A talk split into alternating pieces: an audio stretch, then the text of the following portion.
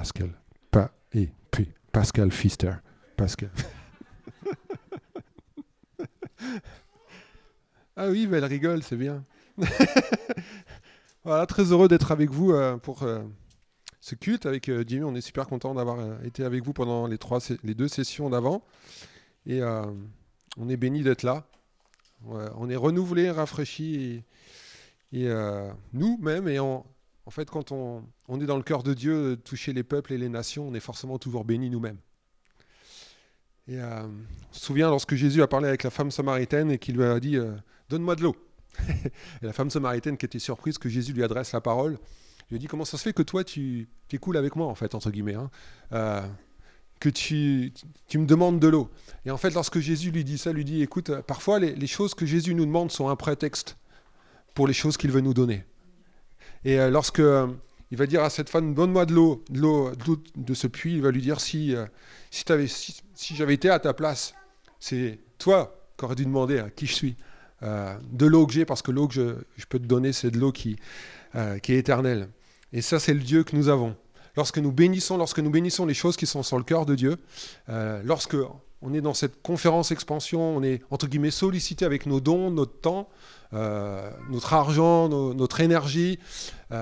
lorsque Dieu nous demande quelque part, est-ce que je peux me permettre de prendre un petit peu de tes ressources, un peu de ton puits Lorsque Jésus nous demande ça, c'est quelque part toujours un prétexte pour aussi toucher, exercer un ministère dans notre cœur, pour que ce ministère puisse profiter aussi à d'autres.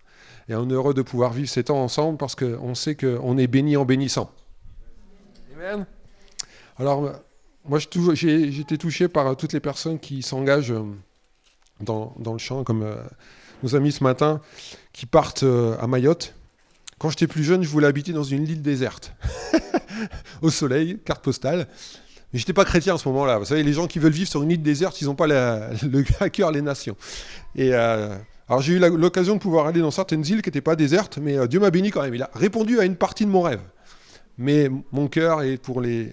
Pour l'instant, notre cœur est pour la ville de Nice. La ville de Nice, pour, on habite à Nice aujourd'hui. Euh, c'est vraiment notre champ missionnaire et on croit que, Dieu veut bénir cette ville et veut bénir à travers nous, à travers toutes les églises qui existent là-bas. Mais si Dieu nous dit prends cette ville, ben, on va savoir qu'il y aura des choses à vivre aussi nous, nous-mêmes dans nos cœurs, un, un, investissement à faire et des choses à partager. Et euh, en tout cas, on veut, on veut visionner la ville. L'Église a été, l'Église existe pour la ville. L'Église n'existe pas pour elle-même. L'Église existe pour la ville. Je suis le pasteur de l'Église, mais je suis pas le. On n'est pas là juste pour s'occuper des chrétiens, n'est-ce pas? L'Église existe, le monde a besoin de l'Église, parce que le monde a besoin de Jésus. Et l'Église doit exercer le ministère que Jésus a exercé sur la terre. C'est pour ça qu'on existe. Et nous, les pasteurs, on a la chance de pouvoir euh, vous donner des pâturages ou brouter, vous les brebis du Seigneur, pour être équipés, inspirés et faire l'œuvre du ministère. C'est pour ça qu'on est payé. c'est un peu provocateur ce que je dis, mais c'est quand même une C'est un peu ça. Vous êtes équipés, nous, nous vous équipons pour faire l'œuvre du ministère avec nous. C'est tous ensemble dans le même bateau. Si le bateau coule, on coule ensemble. Trêve de plaisanterie. Luc chapitre 10, si, pendant quelques instants ce matin, j'aimerais juste partager quelques pensées dans, dans le, texte qui nous a été donné tout au long de, ce week-end. Qui... Ce week-end, le thème, c'est la compassion. Et euh, le, thème qui, m'a été donné sur lequel il m'a été donné de partager ce matin, c'est l'appel à la compassion. Alors c'est un bien grand thème. On va essayer de se laisser inspirer par le, texte que, Pascal nous a lu en, début de culte, Luc chapitre 10, verset 30. Verset 25, pardon. un docteur de la loi se leva et dit à Jésus pour l'éprouver, Maître, que dois-je faire pour hériter la vie éternelle? Donc ils étaient dans le contexte de l'ancienne alliance et forcément, dans leur tête, les juifs, il fallait toujours faire quelque chose. Jésus est venu pour faire et nous, nous sommes là pour croire. C'est pour ça que Jésus dira dans Jean 6, l'œuvre de Dieu, c'est que vous croyez. Pour faire, j'allais dire, votre faire d'aujourd'hui, c'est d'abord croire. Et en croyant, vous allez être équipé, vous allez recevoir. Et sur la base de votre foi, vous allez faire. On ne fait pas pour gagner Dieu. Euh, on est déjà gagné. Dieu a déjà, on est, notre cœur est déjà gagné par le cœur de Dieu. Et euh, Dieu a déjà son cœur envers nous, donc on n'a pas besoin de faire quoi que ce soit pour mériter l'amour de Dieu. Et on ne peut rien faire dans, ce monde pour essayer de nous sauver nous-mêmes. Mais dans le contexte dans lequel Jésus parle ici, en tout cas dans, le contexte de ce texte, un docteur de la loi, il était imprégné par les choses de la loi, parce que c'est vrai que Dieu, dans, dans l'ancienne alliance, il fallait toujours pourvoir au sacrifice. Tandis que dans la nouvelle alliance, Dieu pourvoit au sacrifice. Et à travers le sacrifice que Dieu pourvoit, nous pouvons donner nous aussi. Pas pour se sauver, mais pour bénir. Donc un docteur de la loi dit, que dois-je faire pour hériter, la vie éternelle? Et Jésus le, ramène à la loi et lui dit, qu'est-il écrit dans la loi? Qui lis-tu? Et verset 27, il est dit, tu aimeras le Seigneur ton Dieu de tout ton cœur, toute ton âme, toute ta force, toute ta pensée, et ton prochain comme toi-même. Autrement dit, Jésus dit, Dieu veut pas faire les choses à moitié. Si tu aimes Dieu, tu le fais avec tout ce que tu es, avec tes tripes, comme on l'a entendu pendant tout le week-end. De tout ton cœur, pas juste tes lèvres, de tout ton cœur, ton âme, tes pensées, tout ce qui est en toi, tout ce qui est en toi à l'extérieur, qui est manifeste à l'extérieur dans ton corps. Et c'est pour ça que c'est important dans la louange, le langage de notre corps est très important. Dans les psaumes, nous disons crier, pousser vers Dieu des cris de joie, battez des mains. Que tout ce qui respire loue le, Seigneur. Donc autrement dit, notre, notre corps est un langage d'amour et de louange. Et notre respiration est un langage d'amour aussi. Les deux ensemble. Tout notre cœur, notre corps, notre âme, notre pensée, tout ça ensemble. Tous ensemble. Et ton prochain comme toi-même. Et Jésus dit, bien, tu as bien répondu, bien répondu, lui dit Jésus, fais cela et tu vivras. Et lui, voulant se justifier, dit à Jésus, et qui est mon prochain? Et là, donc, on a la parabole du bon samaritain. Jésus reprit la parole et lui dit, et dit, pardon, un homme descendit de Jérusalem à Jéricho, et il tomba au milieu des brigands, qui le dépouillèrent, le chargèrent de coups et s'en allèrent, en le laissant à demi-mort. Un sacrificateur qui fortuitement, ou par hasard, pour ceux qui ont fait moins, bac moins 10, descendait par le même chemin, ayant vu cet homme passa outre. Un lévite qui arrivait aussi dans ce lieu, l'ayant vu, passa outre ou passa à distance, comme a dit, Jésus, comme a dit euh, Pascal. Mais un samaritain qui voyageait, étant ému, venu là, s'approcha, il nous est dit dans une autre traduction, il fut ému de compassion lorsqu'il le vit, il s'approcha et banda ses plaies en y versant de l'huile et du vin, mais il le mit sur sa propre monture, le conduisit à une hôtellerie et prit soin de lui.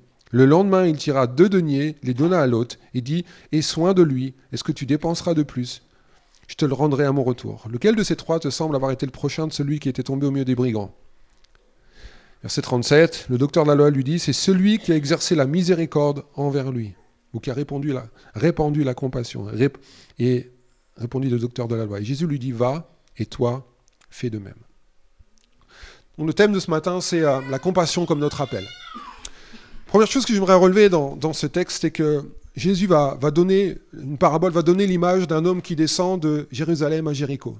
Et pour ceux qui sont, j'allais dire, familiers avec euh, la pensée biblique, euh, lorsqu'on quitte Jérusalem pour aller à Jéricho, on quitte le lieu de la bénédiction, le lieu de la révélation de Dieu, le lieu choisi par Dieu pour aller à Jéricho. Jéricho est une ville que Dieu a maudite à travers... Euh, quand on lit l'histoire des, murailles qui sont, qui sont écroulées et Josué, euh, dira à la fin de, ce texte, maudit soit celui qui rebâtit Jéricho. Autrement dit, l'homme quitte le lieu de la bénédiction, le, quitte Jérusalem, le lieu de la révélation, le lieu de la présence de Dieu quelque part. Et il va en direction d'un lieu qui, qui, ne doit pas être reconstruit. Il y a des choses dans notre vie que Dieu veut casser et parfois nous, on a tendance à vouloir les reconstruire. Il y a des choses que Dieu veut nettoyer, que Dieu veut, euh, guérir dans notre vie. Et parfois, nous-mêmes, on est victime de nos penchants. Et parfois, on descend de Jérusalem et on veut reconstruire Jéricho. On redescend vers Jéricho. Et cet homme-là, cette route que, va prendre cet homme, est une route quelque part que tous, on, on a pu prendre un jour, que tous, on aurait pu prendre. Parce que la route de Jérusalem à Jéricho est la route de l'être humain, juste après la chute. Quelque part, on, a tous fait ce chemin. On a tous quitté le lieu de la communion avec Dieu en Adam. La Bible dit tous meurent en Adam, mais tous peuvent revivre en Christ. On est tous descendus de Jérusalem et on va tous, quelque part, l'homme qui ne connaît pas Christ, il va vers Jéricho. La Bible dit, en Romains chapitre 3, verset 23, tous ont péché et sont privés de la gloire de Dieu. Nous avons tous vécu, nous avons tous été sur cette route, sur cette route quelque part, de Jérusalem à Jéricho. Et sur cette route-là, nous nous exposons aux brigands que Jésus ici mentionne. Sur la route qui nous éloigne du lieu de la présence de Dieu, de la communion avec Dieu, nous allons rencontrer des brigands. Et les gens pour lesquels nous prions, les gens que nous aidons à travers les différentes activités de l'Église, Quelque part, tous sont sur la route qui mène de Jérusalem à Jéricho. Tous consciemment ou inconsciemment, se sont éloignés de Dieu. Certains parce qu'ils ont une culture de Dieu qui n'est pas la bonne. Parfois, certains ont, été, ont une éducation qui, pas, euh, qui ne les a pas amenés à, comprendre et à, réaliser, à croire qu'il y a un Dieu qui les aime. Comme à Mayotte, par exemple, où cette île ne connaît pas Jésus. Il y a tous des personnes autour de nous qui, sont éloignées, qui se sont éloignées de Jérusalem et qui vont dans la direction de Jéricho, dans le lieu de la perdition. Ils sont, le but de Dieu, c'est de nous garder à Jérusalem mais tous dans notre nature humaine, c'est naturel chez nous de nous éloigner de Jérusalem pour aller vers Jéricho. Et dans cette, sur cette route-là, nous allons rencontrer, et cet homme a rencontré des brigands. Pourquoi je dis tout le monde l'a emprunté? Nous voyons dans ce texte que non seulement l'homme qui est victime des brigands l'a emprunté cette route, mais nous voyons même que les quelques que le lévite ou euh, le prêtre, le sacrificateur a aussi emprunté cette route. Pourquoi? Parce que que nous soyons entre guillemets, pasteurs chrétiens euh, nés de nouveau, ou rien du tout, quelque part, nous, euh, inconnus euh, aux choses de Dieu, nous sommes tous, à un moment donné ou à un autre, nous avons tous traversé cette route et nous avons tous été exposés aux brigands. Les brigands que nous avons rencontrés sur la route qui nous éloignent de Dieu, ils ont tous, à un moment donné, volé quelque chose de notre vie. La Bible dit ici dans ce texte qu'il tomba au milieu des brigands, qui le dépouillèrent et nous savons depuis le, jardin d'Éden, Adam et Ève vivaient dans le, Jérusalem de Dieu. Et le diable a réussi à les dépouiller de la gloire qui était sur eux. Parce que dans cette route qui mène, qui nous éloigne de la bénédiction de Dieu, le diable veut nous dépouiller de ce qui fait notre dignité. Toutes les personnes que nous allons, pour lesquelles nous prions, que, pour lesquelles nous allons donner, ont tous été à un moment donné dépouillées.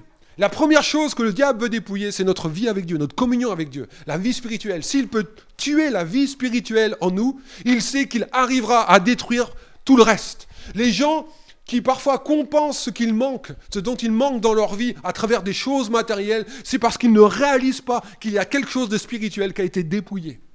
Et l'homme, l'homme d'aujourd'hui essaye de, de combler toutes sortes de vides avec les choses de ce monde en ignorant que seul Jésus est celui qui peut donner l'eau vive.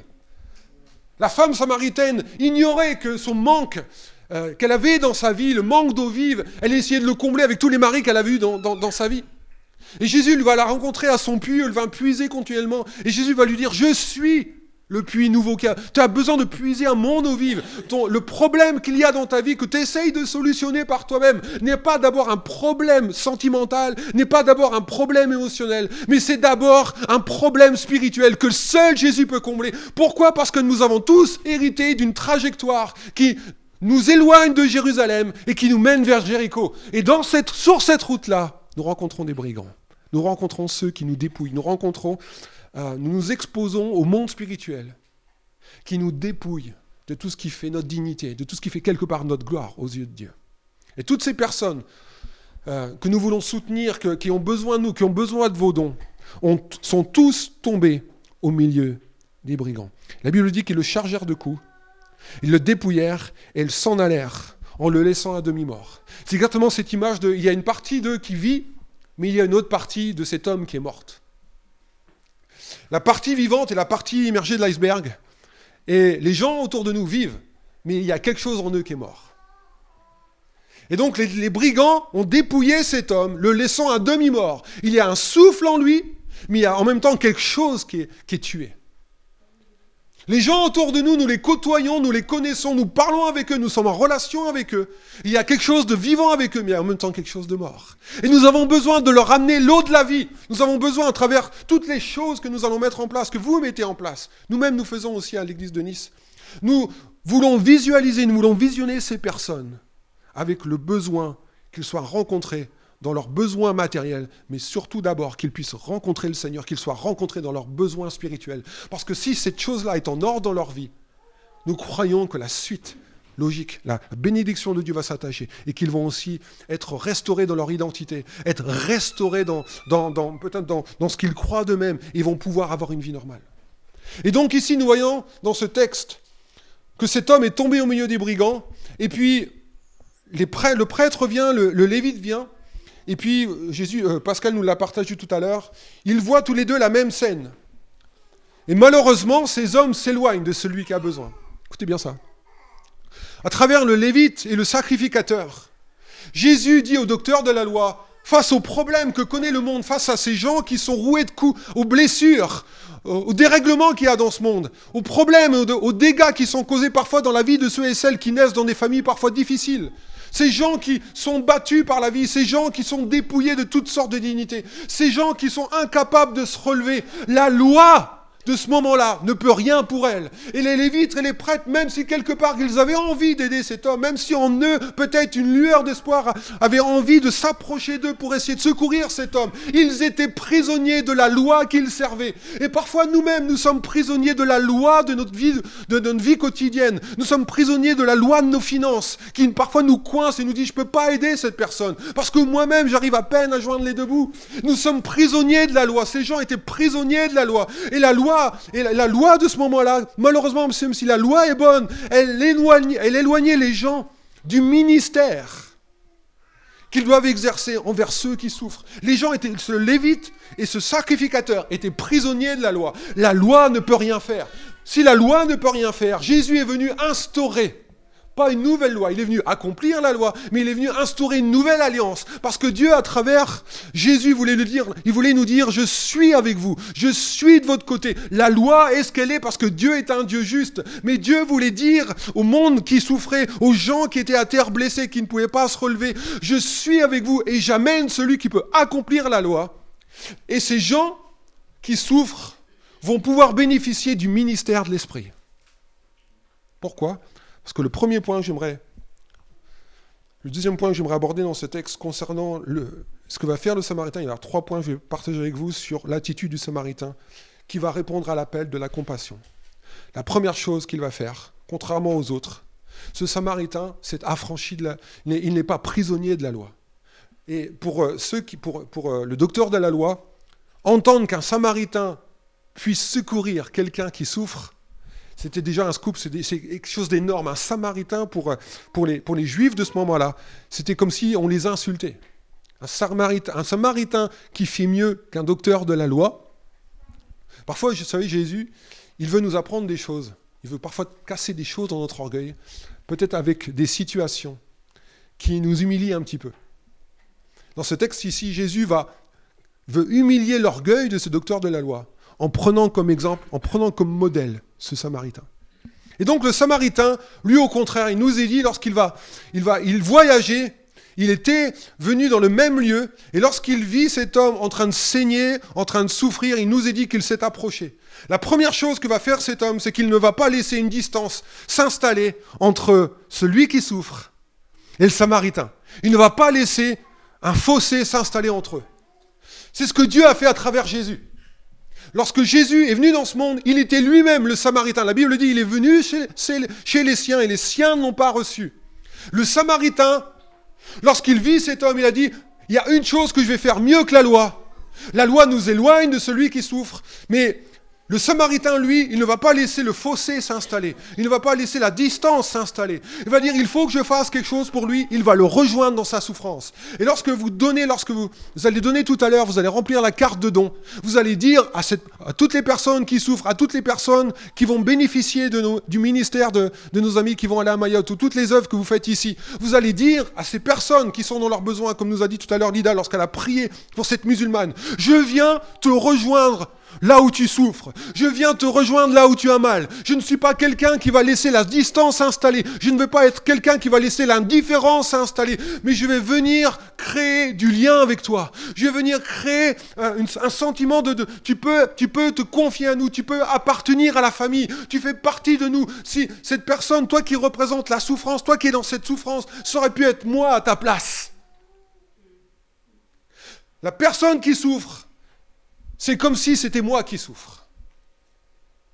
Et le Samaritain, lorsqu'il va voir cet homme qui souffre, il va lui dire, j'aurais pu être à ta place, j'ai pris la même route que toi, j'aurais pu tomber au milieu des mêmes brigands. Ils ont, ils ont réussi à dépouiller, moi j'ai réussi à passer outre, j'ai échappé aux brigands, peut-être ça aurait pu être moi. Et du coup, je vais m'identifier à toi, et je vais porter secours, je vais m'approcher de toi, je vais te rejoindre là où tu souffres. Et lorsque vous allez donner, vous allez dire à ces gens, je vous rejoins là où vous souffrez. Lorsque vous avez écrit les lettres aux chrétiens persécutés, vous allez dire à ces gens, on vous soutient, on vous rejoint quelque part là où vous êtes. Parfois on le fait géographiquement, ou parfois on le fait à travers nos dons. Nos dons sont une extension de notre manière de soutenir des personnes qui souffrent. La deuxième chose qu'il va faire, la Bible nous dit qu'il va s'approcher et va bander ses plaies en y versant de l'huile et du vin. Ce que j'aime dans ce texte, c'est que la loi, donc, les, les, Lévites et les sacrificateurs sont prisonniers de la loi. Mais cet homme ici, le, Samaritain, quelque part, il symbolise déjà, il prépare déjà la venue du Saint-Esprit. Il va répandre sur ceux sont les meurtrissures de cet homme. C'est par ces meurtrissures que nous sommes guéris. Il va y verser de l'huile, il va y verser du vin. Il va y verser l'huile de l'Esprit, il va verser le vin, le sang de Jésus. Le sang de Jésus qui restaure, le sang de Jésus, par ses meurtrissures, nous sommes guéris. le, sang de Jésus versé pour que nous puissions de nouveau être en communion avec Dieu. Nous avons été dépouillés par les brigands qui symbolisent les esprits méchants dans le monde spirituel. Mais le Samaritain, lui, il vient, il a quelque chose à verser. Il, il verse de l'huile, il verse du sang. Nous avons tous ça à donner autour de nous. Nous avons tous reçu une onction de Dieu pour, pour y, déverser ce que nous avons reçu sur les personnes qui ont besoin, qui, ont été, qui sont sur le chemin et qui souffrent et qui ont, qui ont besoin d'être restaurés, qui ont besoin de se relever. Ils ont, il va verser de l'huile et il va verser du vin. Ce que j'aime aussi dans, cette image, c'est que c'est aussi l'image de l'Église. C'est l'image de l'Église qui vit. verse de l'huile, c'est le symbole de la vie de l'esprit. Et le vin, c'est aussi le symbole de la joie. Moi, je pense que c'est important pour des personnes qui, viennent dans nos assemblées aujourd'hui, qu'ils voient que quelque part, les gens qui viennent à l'église sont contents de venir. On doit verser du vin. Ils ne doivent pas avoir l'impression qu'on s'ennuie. Ils ne doivent pas avoir l'impression que quelque part on subit. Ou il y a quelque chose en nous qui doit respirer la joie que Dieu à manifester, à déverser dans nos cœurs. Si nous versons le vin, c'est que nous avons reçu le vin. Nous devons être une église qui, quelque part, on est sérieux sans se prendre au sérieux. Il faut que dans l'église, il y ait quelque chose qui émane de l'enthousiasme. Il va déverser de l'huile à quelqu'un qui souffre, tu as besoin, viens. On veut communiquer quelque chose de la joie de Dieu dans ta vie. On veut qu'ici, dans ce lieu, tu ressens qu'il y, y a une atmosphère qui va permettre de te relever. N'est-ce pas? On avait une réunion euh, avec euh, quelques-uns de nos leaders il n'y a pas très longtemps, et, je partageais un peu ça. Et puis à un moment donné, il y a quelqu'un qui nous a fait la réflexion, il dit oui, oui, mais bon, dans l'Église, il y a aussi des gens qui souffrent. Et il y a un verset qui dit, euh, faut souffrir avec ceux qui souffrent. C'est vrai. Mais il y a aussi un autre verset qui dit, il faut se réjouir avec celui qui se réjouit. Et souvent, on a tendance, et ça ne veut pas dire qu'on minimise la souffrance, mais ce que je veux dire par là, c'est que, et quand on connaît parfois un peu le, le tempérament de certaines personnes qui sont, voilà, euh, parfois, on se cache derrière certains versets, mais le, texte est clair. Nous, pouvons communiquer la joie de Dieu. Se réjouir avec celui qui se réjouit fait aussi partie de la guérison. Si on, on accepte de souffrir avec celui qui souffre, on peut aussi accepter de se réjouir, c'est pour l'autre côté, de se réjouir avec celui qui se réjouit. Ça fait aussi partie de l'huile qui se déverse sur nous et qui nous restaure. Je passe vite au point suivant. Troisième chose, il le mit sur sa propre monture. Donner à l'expansion va faire en sorte que vous allez peut-être dire oui à une saison d'inconfort. Le Samaritain va prendre celui, l'homme qui, qui est par terre, il va lui dire Viens, et va l'installer sur sa monture, et lui va continuer à pied. Quand vous allez donner tout à l'heure, vous allez dire à quelqu'un, écoute, j'accepte de me priver de quelque chose de confortable. J'accepte d'être un petit peu moins confortable dans ma vie de tous les jours, pour que peut-être quelqu'un connaisse un premier pas vers sa guérison. Y a-t-il quelqu'un dans ce lieu ce matin qui veut faire ça juste après Qui veut dire oui, viens, je vais t'installer sur ma propre monture. J'ai accepté de me désabonner à quelques chaînes du câble. Je vais peut-être accepter d'aller un petit peu moins à Starbucks. Je vais peut-être aller, je vais peut-être accepter de peut-être faire un petit, un petit peu moins de loisirs. Peut-être je vais accepter de pas acheter autant de paires de chaussures ce mois-ci. Peut-être je vais accepter de me priver un petit peu. Et je vais t'installer sur ma monture. Ce que j'aurais pu garder pour moi, j'accepte de le garder pour toi. Cette place, ce lieu, ce, ce que j'ai planifié pour moi, j'accepte. Et mon premier ministère, c'est de faire en sorte que le premier pas vers la guérison de celui qui souffre, qui est tombé au milieu des brigands, c'est viens, installe-toi sur ma monture et moi, je vais souffrir un petit peu. Peut-être ça va être un peu moins glamour pour moi, mais je vais continuer à pied pour que l'autre soit mieux.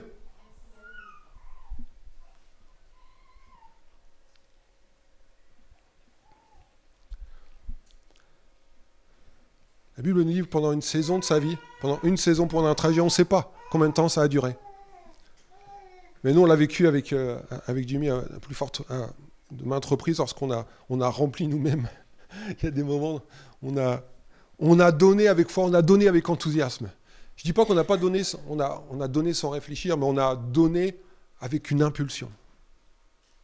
En croyant, comme on le disait hier, à partir du moment où les, pains sont donnés, on s'aperçoit qu'après, les petits poissons vont venir. Et on veut croire et prophétiser ça, on veut prophétiser ça aussi sur vous. À partir du moment où les pains sont venus, les petits poissons vont venir. On croire à ça. Il nous a dit qu'il le conduisait à une hôtellerie, il prit soin de lui. Quatrième chose qu'il va faire. C'est qu'il va dire, il va dire au, maître d'hôtel, écoute, je t'amène quelqu'un qui a besoin ici. Et il y a une des choses que le maître d'hôtel a remarqué, que cet Samaritain a fait envers l'homme qui souffrait, c'est qu'il va lui dire, écoute, j'ai déjà fait beaucoup pour lui, mais je me suis engagé vers lui. Je dois continuer mon voyage, j'ai ma vie aussi, je dois aussi, j'ai mes responsabilités, il allait quelque part, l'homme, le Samaritain. Mais il va lui dire, écoute, prends soin de lui, parce qu'un jour je vais revenir, et ce que tu auras dépensé en plus, mets-le sur mon compte. Quatrième chose que le Samaritain va faire, c'est qu'il va dire au maître d'hôtel, je m'engage à donner ce que ça va demander à cet homme d'être complètement bien. Lorsque vous allez remplir votre, votre carte de don tout à l'heure, j'allais dire, faites-le avec le même état d'esprit. Suivez que votre engagement que vous allez prendre peut-être pour un an, vous puissiez le faire de manière fidèle. Faites, dites comme le Samaritain. S'il y a quelque chose, s'il y, a des dépenses en plus, je veux faire en sorte de ne rien te devoir. Je vais faire je suis impliqué, je me suis engagé envers cet homme.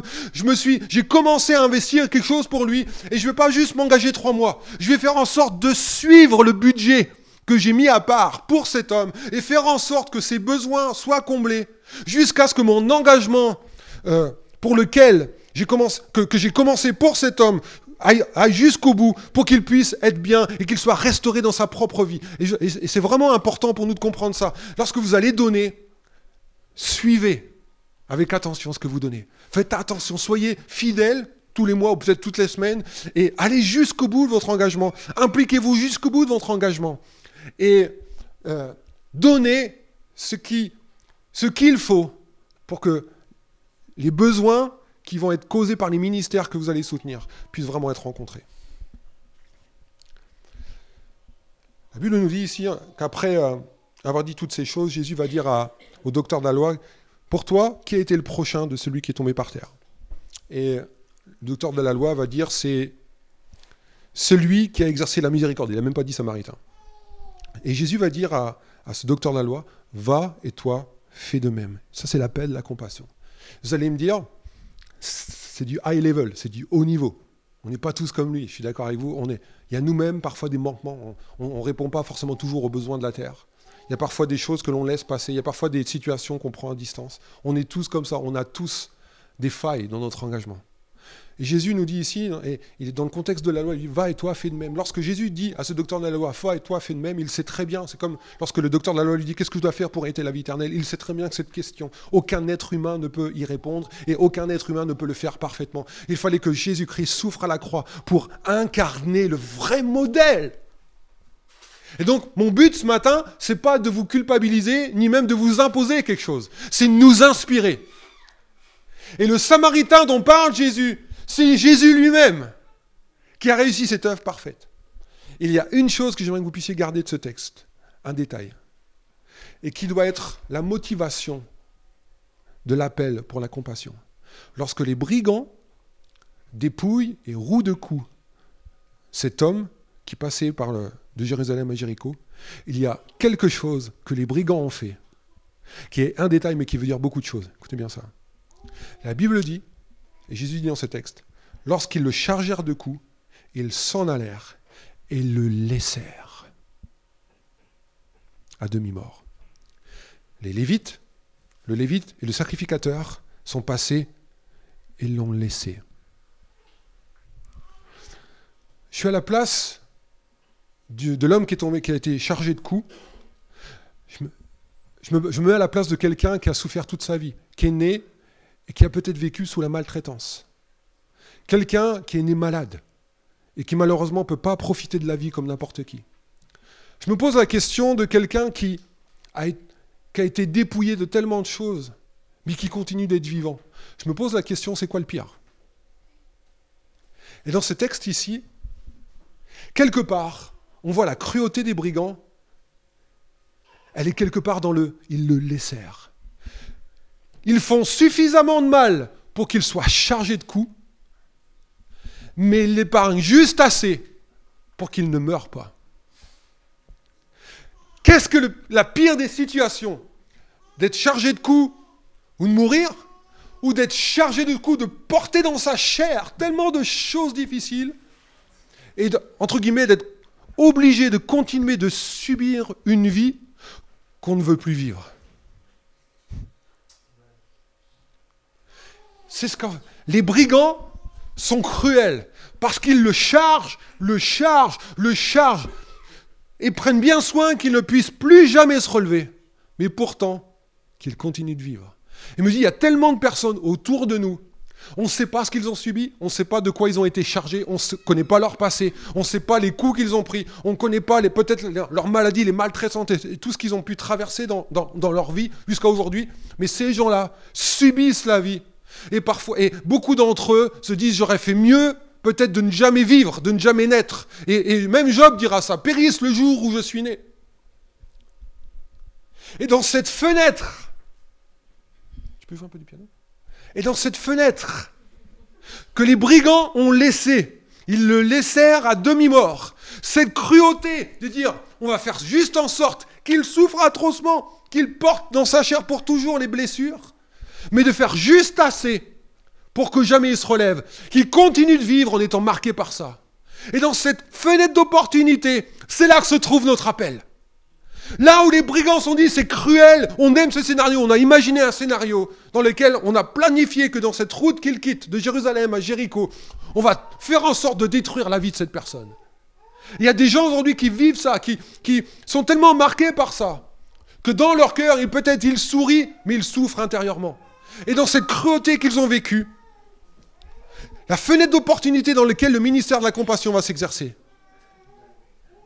c'est la fenêtre de la cruauté des brigands. Ce que le diable a voulu faire pour détruire, Dieu va l'utiliser pour guérir. J'aimerais vous dire ce matin, il y a des gens qui sont autour de nous qui ne sont, sont même pas capables d'expliquer ce qu'ils ont vécu.